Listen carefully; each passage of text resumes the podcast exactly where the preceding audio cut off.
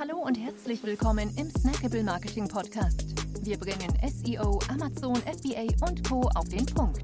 Mach dich bereit für deinen heutigen Marketing-Snack. Hier ist dein Host, Jonas Zeppenfeld. Ja, herzlich willkommen hier im Snackable Marketing Podcast. Schön, dass du dabei bist. In der heutigen Episode soll es hier um Last-Minute-Weihnachtsvorbereitung gehen. Ja, also vielleicht hast du verschlafen, dich für Black Friday, für die Cyber Week allgemein anzumelden, Angebote einzustellen. Dann will ich dir verraten, was du jetzt noch schnell tun kannst, um dein Weihnachtsgeschäft anzukurbeln. Ja, und dafür habe ich acht Punkte mitgebracht, die ich dir jetzt gerne vorstellen möchte. Nummer 1. Angebotswochen und Blitzangebote. Ja, prüfe, ob und wann du Blitzangebote und Angebotswochen einstellen kannst damit kannst du ja vor und nach der Cyber Week noch so ein bisschen für Furore sorgen. Ja? Nummer zwei, Coupons.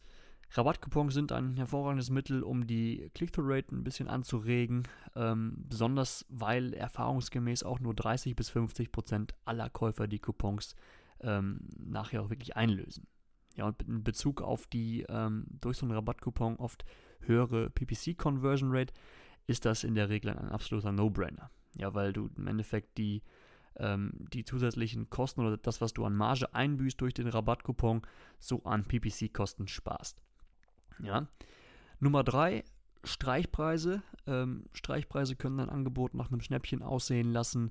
Wenn du dabei keine Marge einbüßen willst, dann ähm, macht das Sinn, den Standardpreis vorher ein bisschen höher anzusetzen, aber mach das früh genug. Ja, es muss ähm, wirklich eine, eine, gewisse Zeit lang der, der Preis ähm, live gewesen sein, von dem man dann im Endeffekt etwas absieht.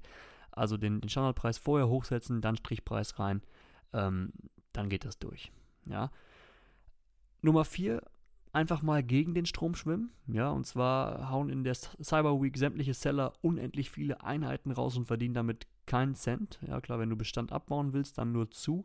Wenn du aber Gewinne mitnehmen willst, dann ähm, setzt deine Preise doch einfach mal etwas höher an und profitiere von dem wahnsinnigen Traffic auf Amazon.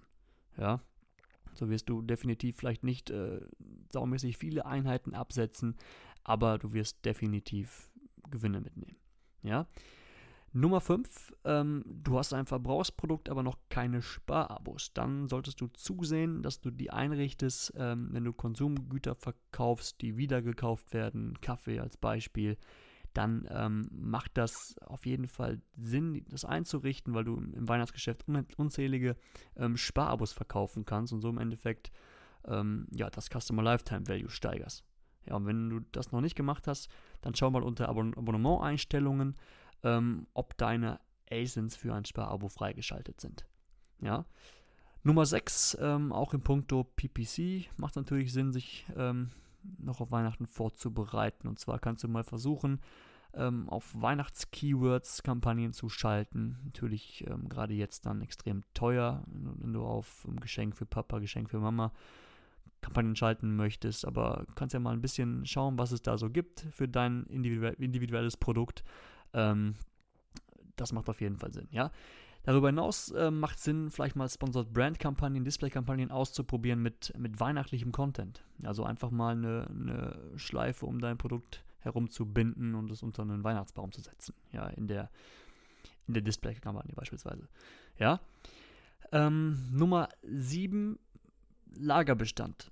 Ja, jetzt wahrscheinlich schon ein bisschen zu spät, weil Amazon aktuell wirklich sehr, sehr, sehr lange braucht zur Einlagerung. Dennoch wenn du nicht genug hast, lieber heute als morgen noch versuchen, Ware einzusenden. Ähm, wenn du weißt, dass es nicht klappt oder generell ähm, die Möglichkeit hast, auch FBM-Versand zu machen, also aus dem eigenen Lager zu versenden, dann leg doch schnell noch FBM-Listings an, ähm, die dann automatisch in die Buybox rutschen, sobald dein FBA-Listing out of stock ist. Ja. Nummer 8, der Brandstore. Ja, und zwar hast du die Möglichkeit, einen zweiten Brandstore zu erstellen, einen weihnachtlichen Brandstore, den du wirklich dann nur in der Weihnachtszeit live nimmst und kannst so dann eben über die äh, Sponsored Brand Kampagnen die potenziellen Käufer, Käuferinnen darauf locken und ähm, ja, hebst dich so auch nochmal von, von anderen ab. Ja, das waren meine, unsere acht Tipps für dich, ähm, wenn du da aber Hilfe brauchst, ja, jetzt kurzfristig noch auf den Weihnachtszug aufzuspringen, dann melde dich gern bei uns. Wir können dir helfen. Ja, das war's für heute. Bis zum nächsten Mal. Ciao. Wir freuen uns sehr, dass du dabei warst. Wenn dir die heutige Episode gefallen hat, dann abonniere und bewerte uns gerne. Bis zum nächsten Mal und stay tuned. Dein Dive Team.